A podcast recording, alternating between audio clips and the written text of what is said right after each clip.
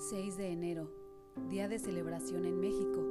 Celebramos la llegada de los Reyes Magos y esta celebración nos da paso a otra en febrero, el día de la Candelaria, los tamales. Mmm, qué delicia.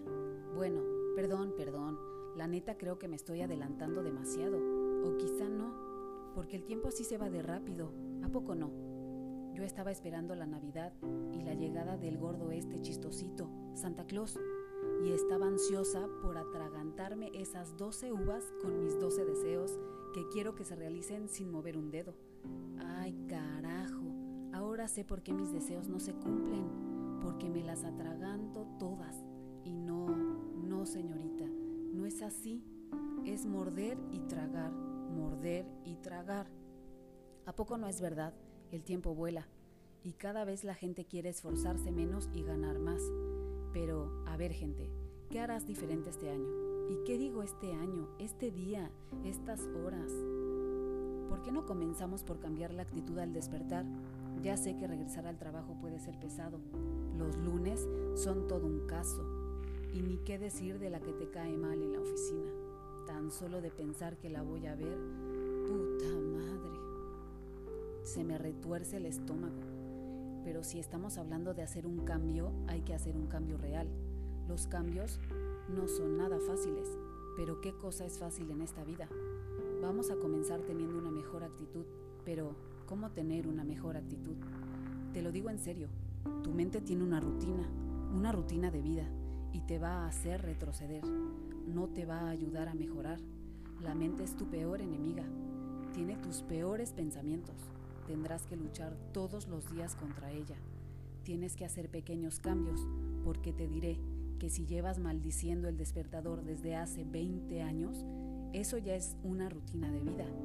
Si haces algo diferente, tu mente dirá, a ver, a ver, a ver, vamos de nuevo, no entendí. Y esto es porque hiciste algo diferente, pero para ti será mejor. Otro punto importante es buscar razones para motivarte. Algo debe de haber bueno en ir a trabajar. Tal vez ver a tu amiga. Hoy, por ejemplo, vas a degustar una deliciosa rosca con tus compañeros de la oficina.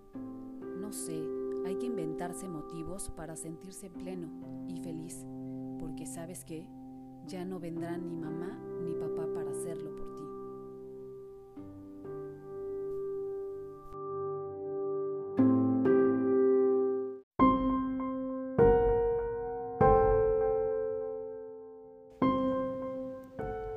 Iba caminando por la calle cuando escuché, Hola hermana de pibe Valderrama. Tenía mucho tiempo de no sentir lo que sentí en ese momento. Sentí feo. No sé si tenía que agradecerles porque era un piropo lo que me estaban diciendo, pero por la forma en que me lo gritaban una y otra vez, supe que era lo contrario. Buscaban agredirme. Quiero gritarle al mundo que sí, soy diferente pero que soy humano y siento. Y me parece increíble que en este año 2020 nos sigamos encontrando personas tóxicas que nos absorben la energía con sus miradas o comentarios negativos cuando te ven por la calle. Aún vivimos en un mundo lleno de juicios. Señalamos sin comprender y damos una opinión por el aspecto físico. Nos enfocamos en la parte negativa de las personas o lo que a nosotros nos parece negativo. Su cuerpo, su cabello, su altura, el color de su piel.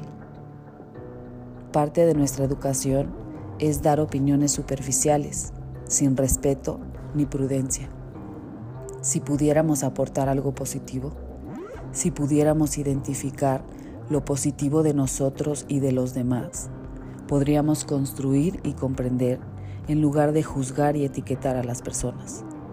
Podríamos simplemente ser humanos.